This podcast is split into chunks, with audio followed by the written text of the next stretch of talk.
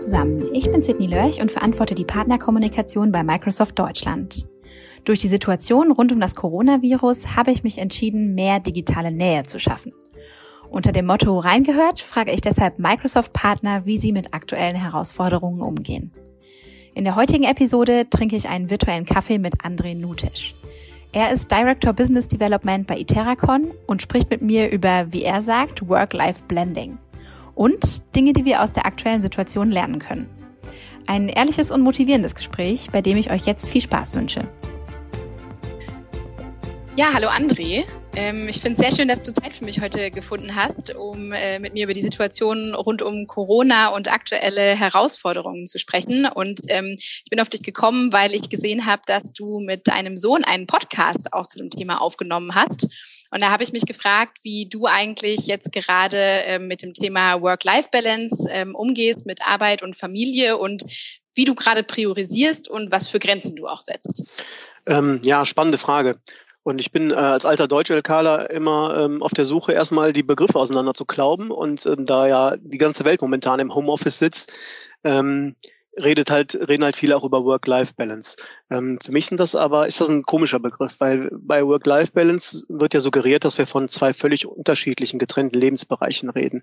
Einmal Work, einmal Life, entweder oder, Work versus Life.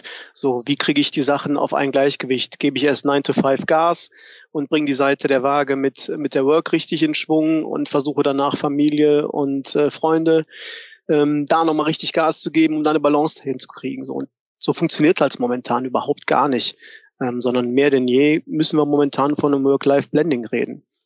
Ähm, es ist bei mir zum Beispiel ganz persönlich so, ähm, dass ich halt auch ähm, ein bisschen Betreuung der Kinder halt mitmachen muss natürlich. Ne? Die kriegen zwar Hausaufgaben, ab und zu benötigen sie Hilfe, dann werde ich da aus der Arbeit gerissen.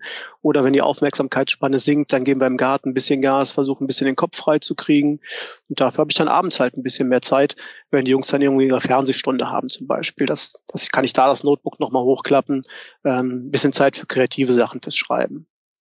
Ähm, und genauso ist es im Prinzip auch im Büro, weil da gibt es dieses Blending ganz genauso. Also für mich ist ja auch das Private meiner Leute total interessant.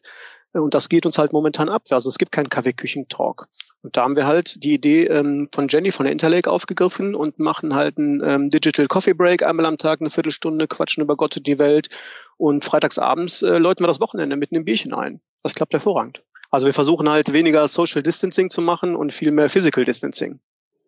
Ja, das klingt sehr cool und auch nach guten Prioritäten auf jeden Fall, sich die Zeit dann auch bewusst zu nehmen. Ähm, finde ich, finde ich mal ein super Tipp. Ähm, mich interessiert generell auch, was nimmst du dir vielleicht aus dieser Lage, in der wir gerade sind, auch für die Zukunft mit? Ähm, wir, wir arbeiten alle im Homeoffice, alles verschwimmt ein bisschen mehr. Viele stehen auch vor Herausforderungen. Gibt es vielleicht auch was Positives, was du mitnimmst für die Zukunft?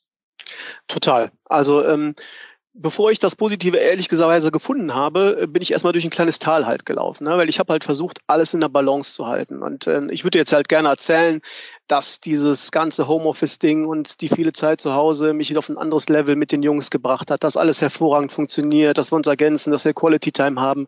Aber es ist natürlich nicht so. Also bei mir ist es nicht so. Es ist halt mega anstrengend. Ähm, und ich bin jetzt mittlerweile davon ab, zu versuchen, alles in eine Balance zu kriegen. Das funktioniert für mich halt nicht. Also was für mich halt wirklich funktioniert, ist dieses Blending. Und ähm, wenn man sich überlegt, was was nehme ich mit aus dieser ganzen Krise und aus dem vielen Homeoffice, das wir machen und aus den neuen Konzepten, die wir jetzt gerade leben, dann ist es definitiv das, was eure OCP halt auch sagt, ne, was Gregor häufig gesagt hat, einfach machen.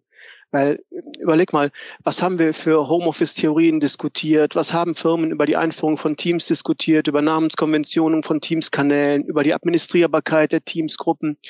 Und was hat uns die Krise gezeigt? Einfach machen. Also wie viele Firmen haben jetzt Teams eingeführt und wie viele arbeiten im Homeoffice von 0 auf 100? Und ist das alles schon irgendwie total schön und strukturiert und funktioniert alles top? Nee, eigentlich nicht. Aber funktioniert es tatsächlich? Ja, total. Also für mich und mein Team, für meine Familie funktioniert das. Und deswegen nehme ich mit, wir müssen eigentlich alle mehr einfach machen. Cool, danke. Also mega, ähm, wie ehrlich du ähm, das auch teilst und ich finde das super und auch deine positiven Worte, die geben richtig Energie für die Zukunft und ich wünsche dir, ähm, dass du das so beibehalten kannst, auch mit deiner Familie und mit deinen Arbeitskolleginnen und Kollegen und ähm, ja, lass uns da einfach weiterhin einfach machen und alles Gute. Lieben Dank dir. Bis bald. Ciao. Bis bald.